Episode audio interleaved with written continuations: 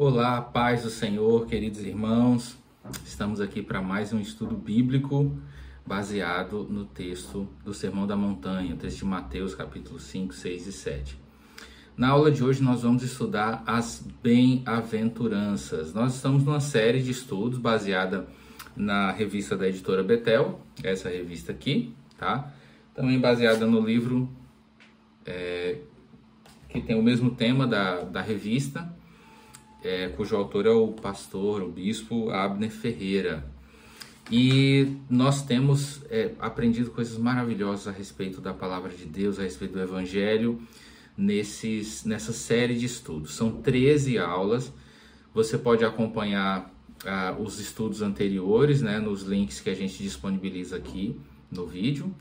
E também você pode ficar assinar o nosso canal, se inscrever para que você fique recebendo os avisos dos novos vídeos, das no, dos novos estudos publicados. Na aula de hoje nós vamos estudar a mensagem das bem-aventuranças. Tá? É, nós já estudamos a primeira bem-aventurança citada no Sermão do Monte, é, bem-aventurados os humildes de espírito, os pobres de espírito. E hoje nós vamos dar continuidade, dar sequência a, a outras bem-aventuranças ou beatitudes, né, como é, é, em, nós encontramos em alguns textos, em algumas referências. E creio que o Senhor vai falar ao teu coração poderosamente através dessa série de estudos do Sermão da Montanha. Independente de você estar acompanhando é, essa revista de escola bíblica dominical especificamente, mas a, a, palavra de Deus e essa mensagem, esse estudo, ele é para qualquer momento, é atemporal, qualquer momento é, e que você tiver acesso a esse vídeo, a esse estudo, certamente você vai ser edificado. Então vamos lá, que Deus abençoe você, Deus abençoe essa aula, você que é professor de escola bíblica dominical, superintendente de escola bíblica dominical e que está usando esse vídeo aqui como um material de apoio, um material complementar. É, seja muito bem-vindo e se inscreve aí no canal. Curte esse, esse vídeo, comenta e tudo isso vai, vai nos ajudar a continuar produzindo conteúdo para o reino de Deus. Bom, na lição de hoje, cujo tema é a mensagem das bem-aventuranças, nós temos como referência o texto áureo que fica no Salmo 128, versículo 1 Bem-aventurado aqueles que, aquele que teme ao Senhor e anda nos seus caminhos. E o texto de referência está em Mateus, do capítulo 5, do verso 4 até o versículo 10. Então, essa é o nosso texto de referência. Ele fala das bem-aventuranças. Bem-aventurados que choram, porque eles serão consolados. Bem-aventurados os mansos, porque eles herdarão a terra. Bem-aventurados que os que têm fome e sede de justiça, porque eles serão fartos. Esses três versos compõem o que nós estudaremos no primeiro ponto. Bem-aventurados misericordiosos, porque eles alcançarão misericórdia. Bem-aventurados limpos de coração, porque eles verão a Deus. Bem-aventurados pacificadores, porque eles serão chamados filhos de Deus. E por fim, o verso 10: Bem-aventurados que sofrem perseguição por causa da justiça, porque deles é o reino dos céus. Então, esses esses versículos que nós lemos compõem os três estudos, é, os três pontos desse estudo. Amém? Então vamos lá, a gente, na medida do possível, tenta enriquecer o conteúdo da revista, adicionando algum conteúdo extra, e isso sempre vai trazer mais subsídio né, para os professores compartilharem essa aula com mais riqueza de detalhes, né, a, a informar mais conteúdo ainda além do que a revista já apresenta, que é bastante profundo, bastante denso. Eu gosto da, dos textos do, do Abner Ferreira, ele, ele traz temas muito bons, né? E a redação dele é muito boa também, ele escreve muito bem, é um, é um, um, um estilo bem envolvente, agradável, de fácil compreensão. É, nós temos três objetivos nessa lição, e eles são apresentar as virtudes que alicerçam a vida cristã, então, qual é o, o qual é o alicerce, qual é a base da vida cristã? Destacar as virtudes que tratam da vida prática, ou seja, é muito importante que a gente entenda que o Sermão do Monte também traz muitas aplicações práticas para o nosso cotidiano, para o dia a dia, para é, o aqui e agora. E por fim, o terceiro objetivo é mostrar o estilo de vida diferente do mestre. Bom, esses são os nossos três objetivos que pretendemos é, alcançar no decorrer da lição. E a nossa lição, a nossa aula, ela sempre é dividida em três pontos, né? Ela sempre é dividida em três pontos é, simples, né? Três pontos básicos, três pontos diretos. Virtudes que alicerçam a vida cristã é o primeiro ponto que nós vamos tratar, é, que nós vamos estudar. E aqui ele começa né, fazendo ali uma menção à primeira bem-aventurança que, que nós até estudamos em, em aulas anteriores, mas ele começa, né, ele abre essa, essa lição das bem-aventuranças falando pela primeira, mesmo que ela já tenha sido explorada em outro estudo.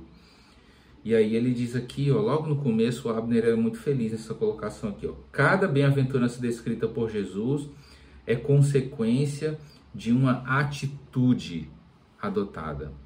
Ou seja, nós é, recebemos promessas de bem-aventuranças, mas é, receber essas promessas exige de nós a atitude, a ação, a conduta, a postura cristã descrita nesse sermão. Por isso, o Evangelho não é só é, teoria, o Evangelho é prática, é vida prática, é vida cotidiana. Por isso, é, nós vamos ver aqui no ponto 1.1 o alicerce de toda a felicidade. Né? Qual é o alicerce de toda a felicidade? A pergunta de um milhão de dólares. Né? Qual é o alicerce de toda a felicidade? É, o autor apresenta nesse ponto aqui a, a, a humildade como fundamento para as demais bem-aventuranças que são apresentadas em, em seguida.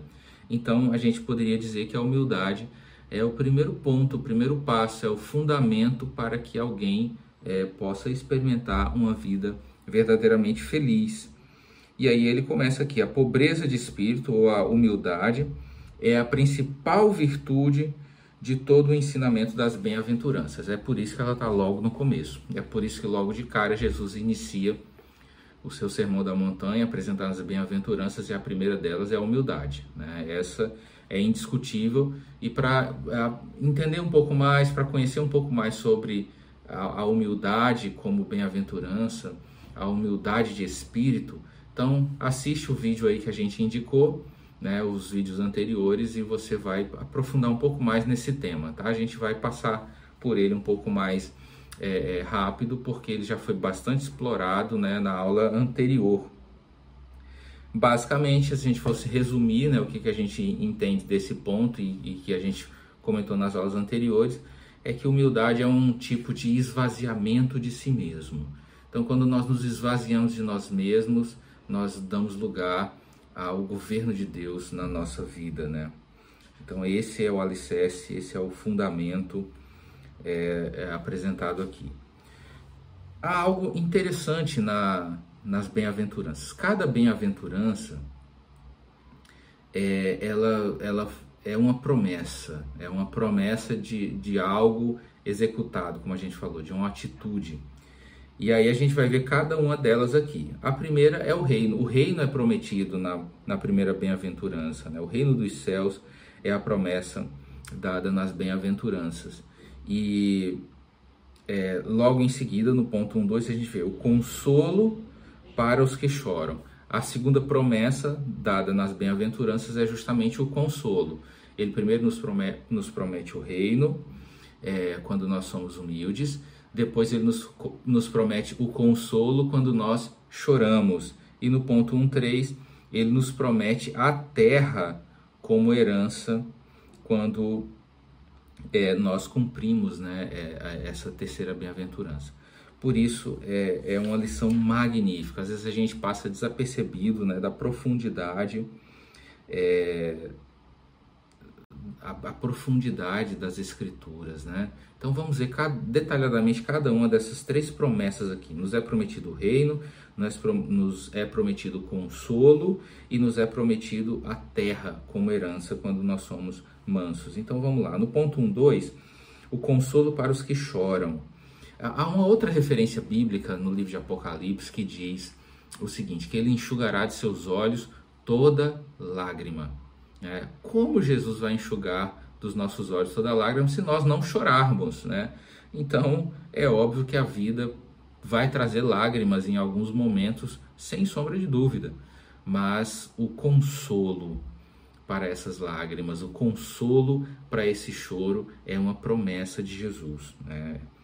Então, quem nesse mundo nunca chorou? O autor começa fazendo uma pergunta: quem é que nunca chorou é, nesse mundo?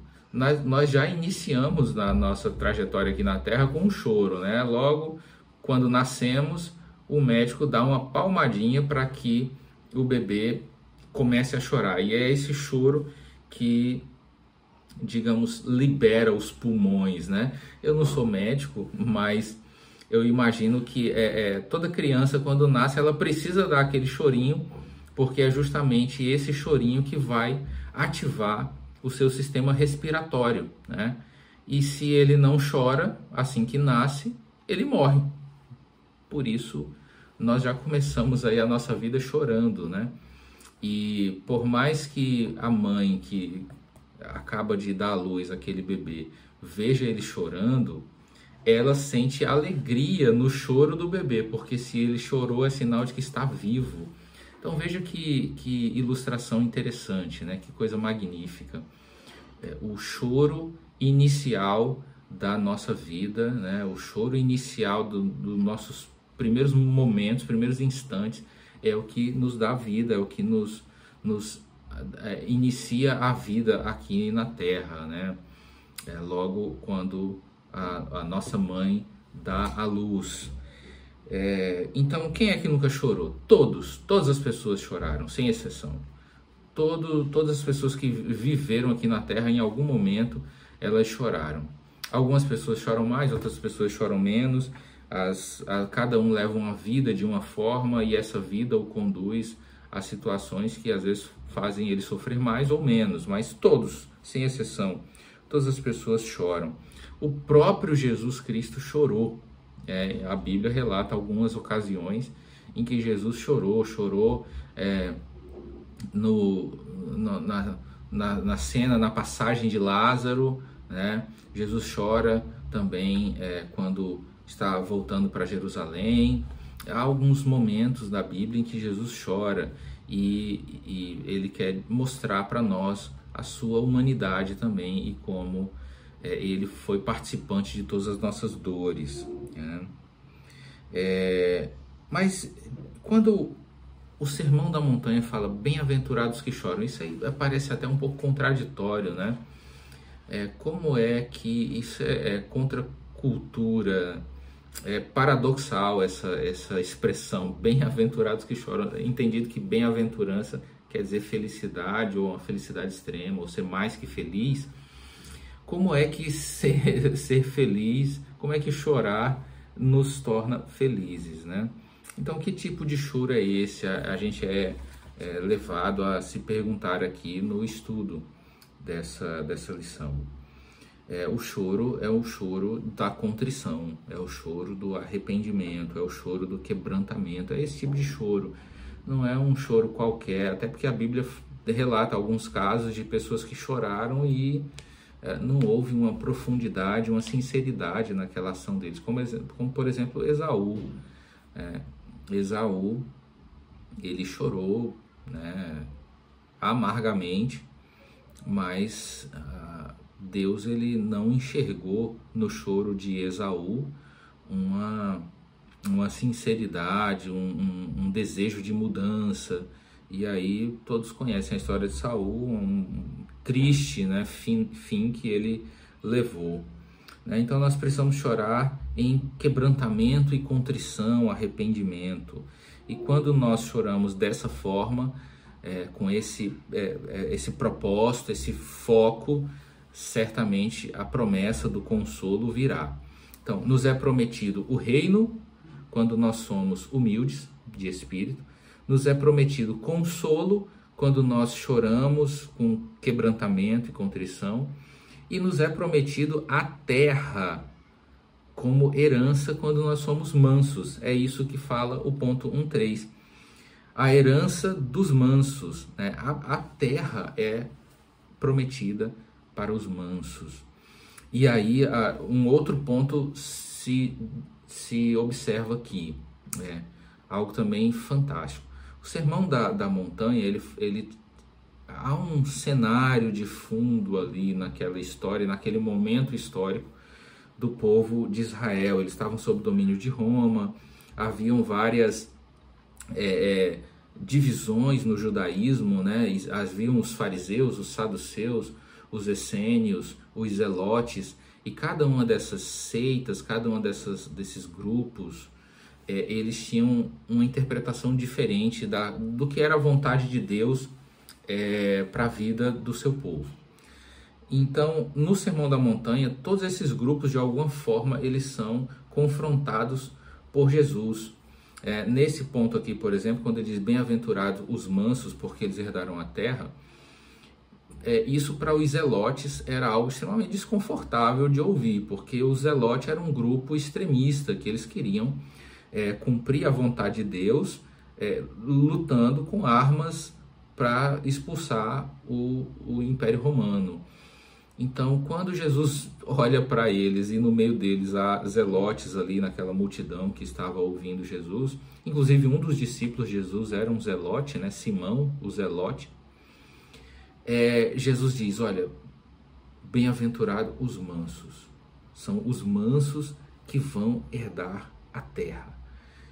E isso é completamente decepcionante para um zelote ouvir esse tipo de mensagem. Ele queria pegar em armas e lutar em nome de Deus, em nome de Jeová e, e expulsar os inimigos da Terra Santa e assim servir a Deus é, integralmente. Essa era a, a mentalidade deles, essa era a visão deles com relação à vontade de Deus.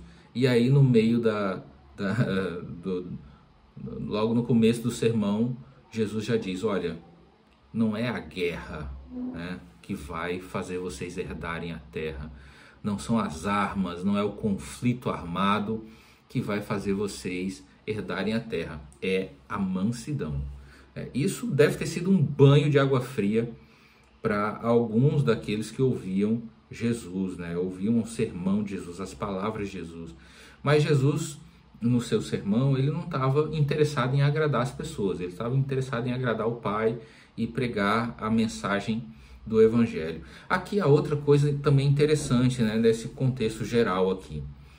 Todos os pregadores, todos os pregadores de todos os tempos, eles pregaram a palavra de Deus. Né? Por mais excelente que seja o pregador, por mais fantástico que ele seja, é, mais avivado, que tenha o maior conhecimento teológico mais profundo, a maior habilidade na eloquência, na forma de falar, é, independente de qualquer virtude que ele tenha para pregar a palavra, ele é só um homem que está pregando a mensagem do Evangelho, está pregando a palavra de Deus. Mas aqui nós vemos o próprio Deus pregando aos homens e não um homem pregando a outros homens. Isso é, mostra a profundidade do que é o Sermão da Montanha. O Sermão da Montanha é perfeito. Né? Ele é perfeito porque ele foi pregado pelo próprio Deus. Então, cada palavra que está contida aqui tem destino certo cada palavra pregada por Jesus no Sermão do Monte, ela é certeira e precisa e perfeita, sem é, subtrair e sem acrescentar nada. Nada pode ser feito ao Sermão do Monte para melhorá-lo ou piorá-lo, ele é perfeito. E nesse conteúdo que Jesus prega, nós vemos vários é, grupos religiosos até políticos sendo confrontados aqui. Né? É, bem-aventurados que choram, bem-aventurados mansos, porque eles é que herdaram a terra, são é, é, mensagens paradoxais que confundem as pessoas que estão seguindo ele. Eles esperavam um Messias libertador, conquistador, revolucionário, que é, entrasse em Jerusalém montado em um cavalo branco, com uma espada desembanhada e com grande triunfo.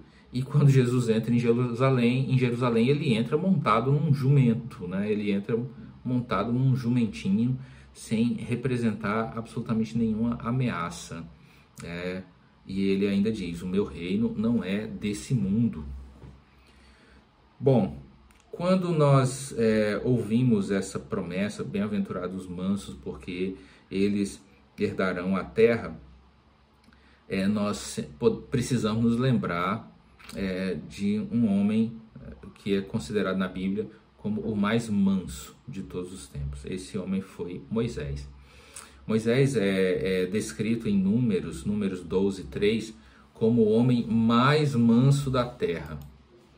E isso é, é, é uma, uma grande referência né, de Moisés, como a mansidão, a paciência de Moisés ao conduzir aquele povo. Né? E a gente vê que mesmo com toda a mansidão de Moisés, de vez em quando né, o povo é, o provocava ao ponto dele né, se irritar. Nós vemos várias passagens que Moisés fica extremamente irritado, como por exemplo quando ele desce do monte e quebra né, as tábuas da lei, é, porque o povo está em pecado, né, porque o povo está ali na, na, na, na, idolatria do bezerro de ouro. Né?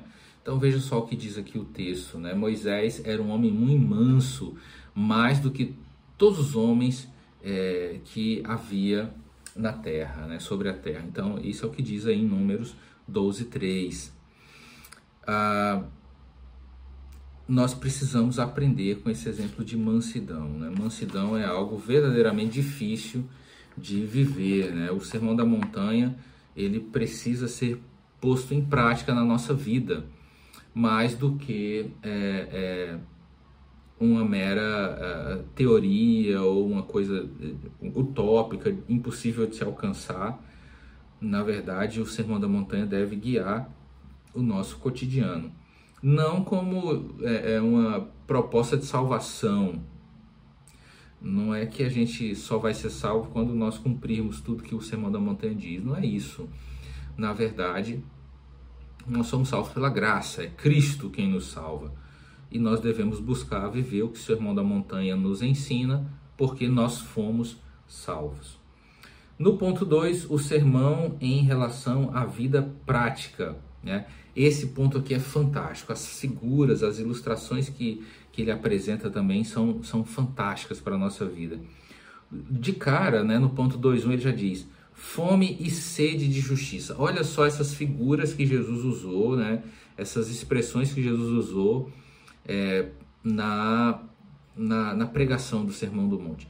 Bem-aventurados que têm fome e sede de justiça. Que, que ele está dizendo? E a promessa é: e eles serão fartos.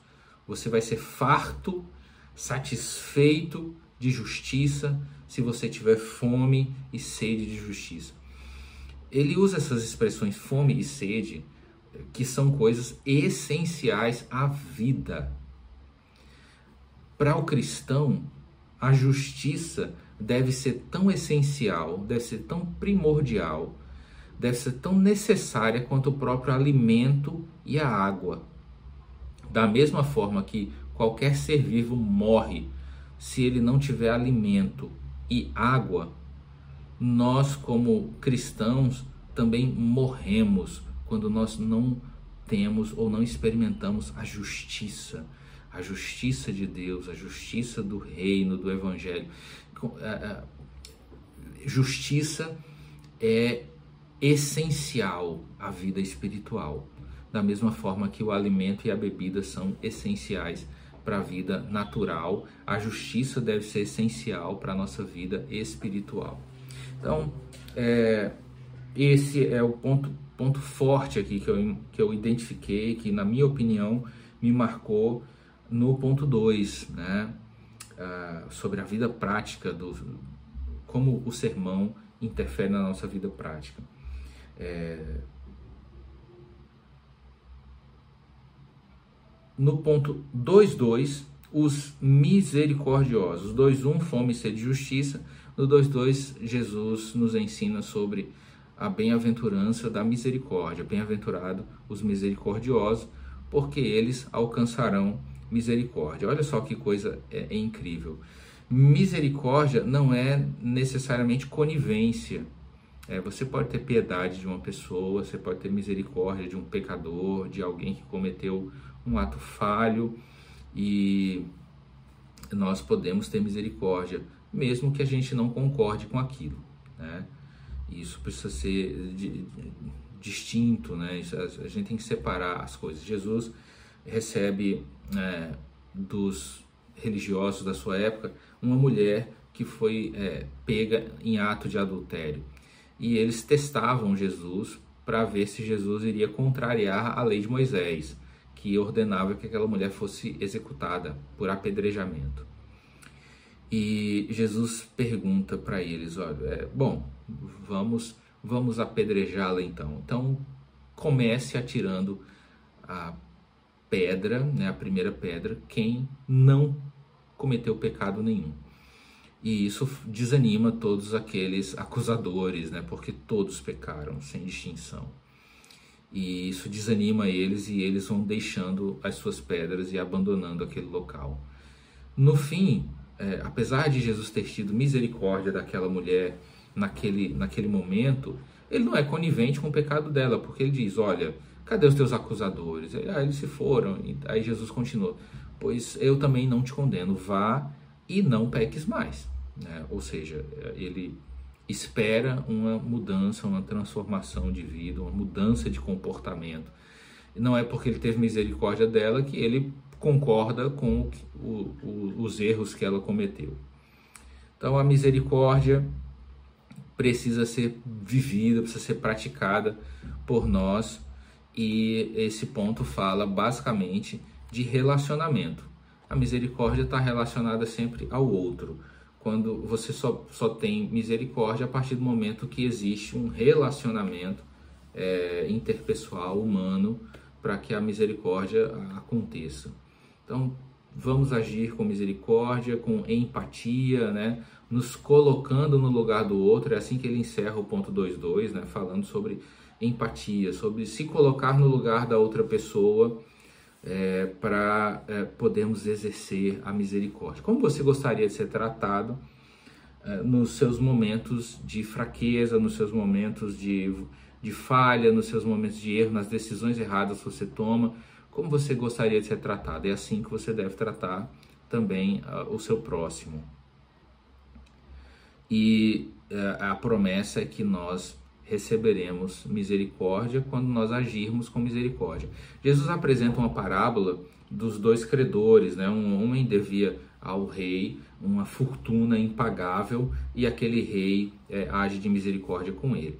E ele tem um amigo, um conservo, né, um, um colega de trabalho que lhe devia uma quantia e ele é extremamente duro na cobrança daquele seu é, colega. E aí o rei fica sabendo da história e o repreende duramente porque ele recebeu misericórdia, mas não deu misericórdia. Por isso, é, o exercício da misericórdia é tão importante e, e ganha essa relevância aqui nas palavras de Jesus no Sermão da Montanha. No ponto 2.3, é, fechando o ponto 2, os limpos de coração. A promessa para essas pessoas é, é ver a Deus. Então veja quantas promessas as ações resultantes do Sermão da Montanha nos, nos apresentam. Né? Nós recebemos misericórdia quando damos misericórdia. Nós vemos a Deus, né? veremos a Deus quando nós temos um coração limpo. Nós seremos fartos, né, saciados de justiça quando nós tivermos sede e fome de justiça. Nós herdaremos a terra quando nós vivermos em mansidão. Então são várias promessas, né, é, descritas aqui no Sermão do Monte. Eu destaquei nesse ponto 2.3 algo interessante aqui. Né? Jesus não estava preocupado com o que entrava ele afirmou que nada vinha de fora, nada que vinha de fora contaminava o homem, mas o que saía de dentro dele, o que saía do seu coração é que contaminava o homem.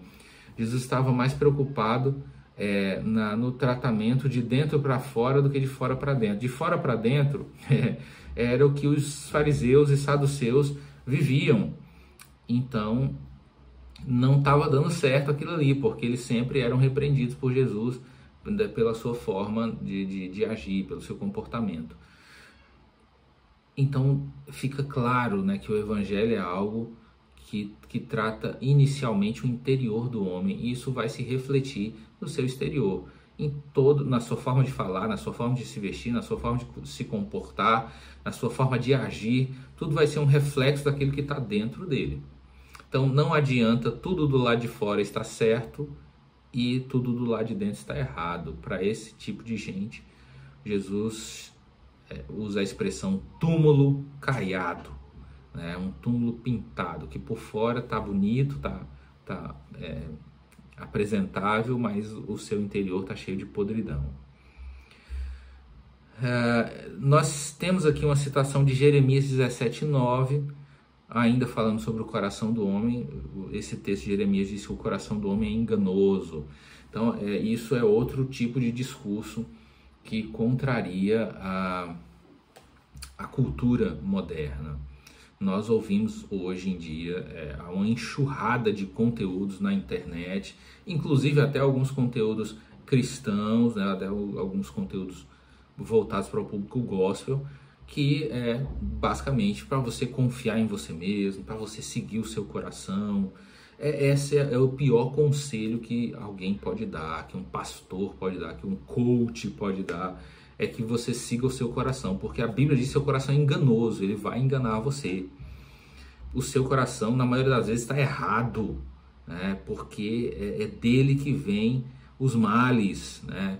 Nós precisamos ter um coração transformado a, a, a, Bíblia diz que o coração engana, ele é enganoso, então você não deve seguir o seu coração, você deve seguir a Cristo. As ovelhas seguem o pastor, as ovelhas não seguem o próprio coração. Né? As ovelhas devem seguir Jesus, o Supremo Pastor, e não é, o, o coach da moda, o, o, conteúdo de autoajuda, né? o pregador do só bênção, só vitória, e Jesus te ama, e você é lindo, e você é perfeito. Então, esse conteúdo, ele não é bíblico, ele não está na Bíblia. Jesus, ele, ele, mostra com clareza o que é o Evangelho. Negue-se a si mesmo, tome a sua cruz e siga-me. O seu coração te engana, então não siga o seu coração, ele é enganoso. Ah, é, essa, é, é, o Evangelho está... É, o Evangelho não, porque o Evangelho, na verdade, é puro e perfeito, né? Mas aquilo que tem se pregado em muitas igrejas atualmente é, é, não é evangelho, é hedonismo. É, o homem está no centro das mensagens, o homem está no centro dos púlpitos e as pessoas estão interessadas, os pregadores estão interessados em falar aquilo que as pessoas querem ouvir. Isso é hedonismo, né? isso é, é egocentrismo, isso não é evangelho. O evangelho, na verdade, vai de encontro às nossas vontades aos nossos é, é, corações caídos e pecadores. Ah, o problema, tem um comentário interessante aqui: o problema humano sempre estará no coração, na alma humana. É, é dali que nascem todos os crimes e todos os pecados. E ponto 3, no ponto 3 é o último ponto da nossa lição, nós aprendemos o seguinte: é, as promessas aqui né, para os pacificadores serem chamados filhos de Deus. Né, essa é a, terceira, a, a sétima promessa né, das bem-aventuranças. Os pacificadores, eles são bem-aventurados, são felizes, porque eles são, serão chamados filhos de Deus. Né? E aí, o que é um pacificador? O que é uma pessoa pacificadora? É aquela pessoa que apazigua os conflitos está tendo algum problema, está tendo uma discussão, está tendo uma desavença. Então o pacificador vai lá e coloca panos quentes e acalma os ânimos, esfria os ânimos e faz com que uh, um, uma discussão, um problema não se torne algo maior. Então esse é o papel do pacificador. A gente às vezes conhece pessoas que botam lenha na fogueira. Né? É um ditado popular a coisa tá, já não está muito bem, a pessoa vai lá e começa a inflamar ainda mais, coloca gasolina no fogo para é, ver a, a, coisa ficar feia.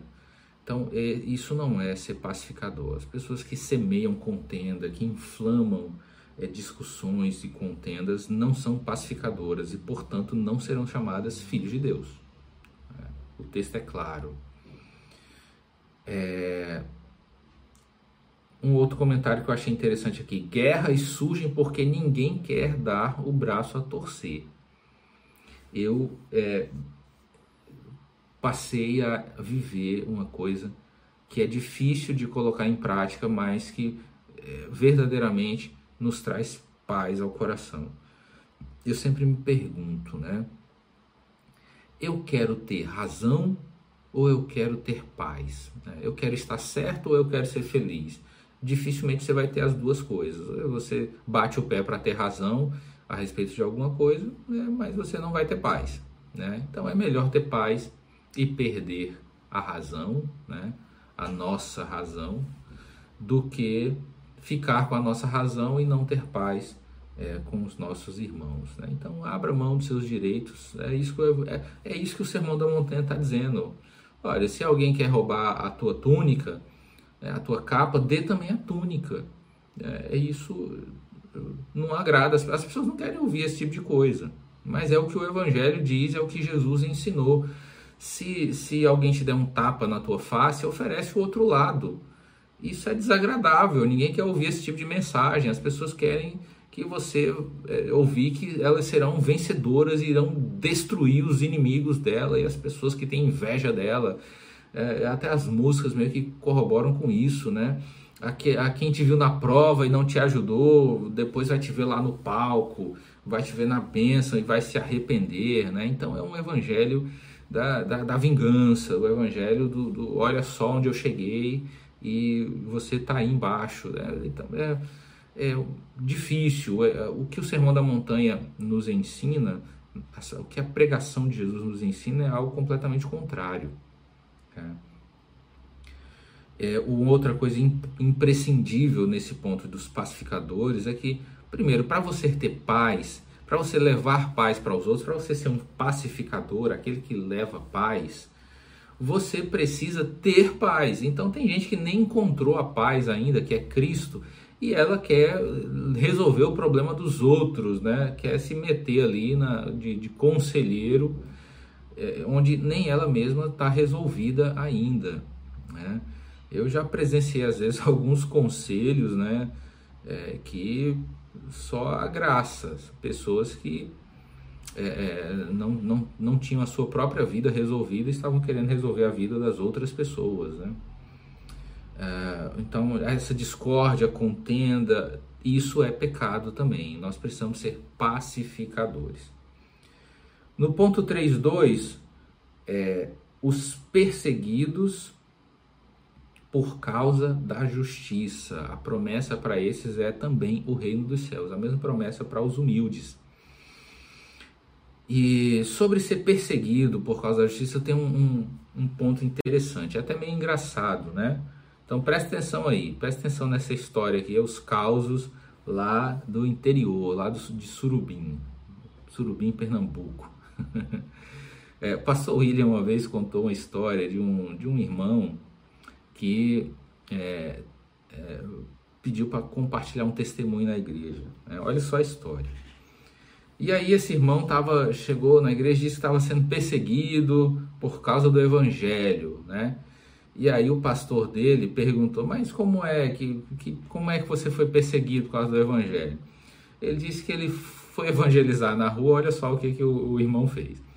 Ele foi evangelizar na rua, né? E aí ficou lá com a Bíblia na mão, os folhetinhos, esperando a primeira pessoa para ele evangelizar. E aí veio um homem muito forte, né, andando na rua. E aí ele olhou de longe, é esse aí que eu vou evangelizar. E aí quando o homem foi se aproximando, ele pulou na frente do homem e gritou na cara do homem: "Se você não aceitar Jesus, você vai para o inferno". O homem que estava andando na rua se assustou com aquilo, né? ele não estava esperando, estava distraído. E aí ele se assustou com aquele grito, aquele, aquele senhor pulando na frente dele. E aí ele reagiu de forma é, abrupta, violenta, sem pensar. Ele pegou e deu um tapa no rosto do, do irmão que estava evangelizando. E aí esse irmão foi lá contar o testemunho dizendo que estava sendo perseguido já por causa do evangelho. Aí o pastor disse para ele: Olha, você não foi perseguido por causa do evangelho, você foi perseguido por falta de sabedoria. É, você não pode pular na frente de uma pessoa e gritar que ela vai para o inferno se ela não aceitar Jesus. Isso não é perseguição por causa do evangelho. Há algumas pessoas, existem algumas pessoas que elas são perseguidas e, e sofrem retaliações não por causa do evangelho, mas por causa de atitudes insensatas que elas tomam. Né? Então, nem tudo, nem todo sofrimento, nem toda aprovação que a, a algumas pessoas passam é perseguição por conta do evangelho. Né? Às vezes é, é, insensatez. E essa insensatez faz com que você sofra né? as consequências dela. Né? O to, a Bíblia diz que o tolo ele tem, tem problemas. Né? O livro lá de Provérbios fala isso, né? sobre as, todos os sofrimentos e os problemas e a, o quanto é difícil ser tolo. Né? Então, que a gente seja sábio e que o nosso sofrimento pelo Evangelho, que certamente existe, a perseguição certamente existe. Em vários países, né, esse ponto também é, diz isso, vários países os cristãos são mortos por causa do Evangelho. Em alguns países da África, ali na Nigéria, em algumas regiões ali é, de Moçambique, então, várias regiões é, mais interioranas assim do, do continente africano, de vários países do continente africano, as pessoas têm as suas casas queimadas, os, os irmãos, os crentes, os pastores, eles são mortos, eles têm ah, suas esposas e filhas violentadas, as suas casas queimadas, eh, seus filhos assassinados, por, só porque eles são cristãos. Né? Tem grupos terroristas como o Boko Haram e vários outros extremistas que fazem verdadeiras atrocidades com os cristãos ali em alguns países do continente africano, sem falar também nos países árabes, né, nos países islâmicos, ali naquela janela 1040, né, da, da, da longitude 1040, é, é, tem vários países ali que o evangelho, é, ser cristão, é, é, é uma sentença de morte, às vezes. Em vários países árabes, na Coreia do Norte, há muita perseguição hoje na China também, a é, China sempre foi perseguidora do evangelho, mas em alguns anos isso diminuiu, depois se agravou, depois diminuiu e agora se agravou de novo. Né? O governo chinês está interferindo nos cultos e, e, é uma perseguição. Você precisa de autorização para pregar o evangelho, o conteúdo é fiscalizado. Então, tudo é, é perseguição. Né? No Brasil, essa perseguição está é, mais no, no, discurso, ela é mais ideológica, não tem, não tem uma perseguição física armada ainda, né? Ainda não tem essa perseguição. Mas em muitos países os cristãos estão morrendo aos milhares diariamente só por serem cristãos. Isso é perseguição. Isso é perseguição de verdade. Não é porque você é, bota o seu louvor alto demais e incomoda um vizinho que você está sendo perseguido por causa do evangelho. Você não está sendo perseguido por causa do evangelho. É, isso não é perseguição de verdade. Tá? Ponto 3.3. Insultados por amor a Cristo. É, aqui ele cita vários exemplos de homens de Deus nesse ponto 3.3 sobre vários homens de Deus que sofreram perseguição, que sofreram é, é, é, é insultos, que é, experimentaram dores terríveis na sua vida por conta do servir a Deus, do amar a Deus, né? Então, começando de Abel, né, um dos primeiros homens ali, ele já foi perseguido pelo seu próprio irmão Caim, porque ele servia a Deus e o seu culto ah, agradava a Deus. Ah, ele morreu por causa disso. Né? E aí nós vemos Isaac sendo perseguido ali pelos filisteus, porque ele prosperava, é, a bênção de Deus estava sobre ele e, enterravam os poços, entulhavam os poços dele, tudo porque ele, ele tinha o Senhor no coração dele e ele era guiado pelo Senhor. Moisés é, foi perseguido, É, Jeremias foi perseguido porque ele ah, denunciou a idolatria de Israel. Elias foi perseguido nos dias de Jezabel, né? porque ele era um profeta de Deus. Então tem vários exemplos. Os apóstolos, é, Pedro foi preso é, várias vezes, o Paulo foi preso várias vezes, Tiago foi decapitado, todos os apóstolos, quase todos os apóstolos, né? com poucas exceções. É João que é, morreu de causas naturais, mas os outros apóstolos, a maioria dos discípulos, eles é, morreram mortes é, violentas, né? foram martirizados por causa da sua fé, porque eles serviam a Deus. Então a, a, a perseguição é algo inerente ao evangelho, ao cristianismo. Você sofrerá perseguição porque é crente. Isso é fato. Isso é fato. Sempre foi assim, não vai ser diferente agora. Eu acho que agora é, muitos cristãos não são perseguidos porque, na verdade, eles não vivem o cristianismo como deveriam viver. Né? E por isso nunca são alvo de críticas. E para concluir, né, é, as bem-aventuranças descrevem um modelo para o viver autêntico do que, dos que respondem ao chamado do Senhor Jesus. É assim que é, essa aula encerra, assim que essa lição termina. Eu espero que você compartilhe esse vídeo, que você marque, que você comente, que você é, dê o seu like, que você siga, que você se inscreva, bota o sininho aí também, né? Tem um sininho aí do YouTube, você que está no YouTube. É, eu também há algumas redes sociais que nós colocamos aí na descrição do vídeo, se você quiser acompanhar nossas redes sociais, o conteúdo está aí. Os links estão aí. Esse mesmo conteúdo também está disponível em vários podcasts, no, no Deezer, no Spotify. Tem vários podcasts se você de repente estiver no trânsito e não puder assistir, mas você pode ouvir essa aula também aí no seu é, podcast de preferência, né? no seu player de podcast da sua preferência, quer seja o Deezer, Spotify, o, da, o a Amazon Music, o Google Podcast, tem muitos podcasts aí que a gente coloca em todos eles para você escolher o da sua preferência e ouvir. Por isso, participe da Escola Bíblica Dominical, estude a palavra de Deus. Até a próximo, próximo vídeo da nossa série, né? O próximo vídeo da, de, dessa continuidade aqui dessa série de estudos sobre o Sermão do Monte, sendo sal, né? É, da da terra e luz do mundo. Esse é o próximo tema. Sal da terra e luz do mundo. Eu creio que vai ser tremendo. Esse é um dos textos mais profundos da Bíblia, na minha opinião, que fala tanto do filho pródigo como que fala do sal da terra e da luz do mundo. Tem muita profundidade na interpretação. Então, Deus te abençoe e fica na paz em nome de Jesus. Amém.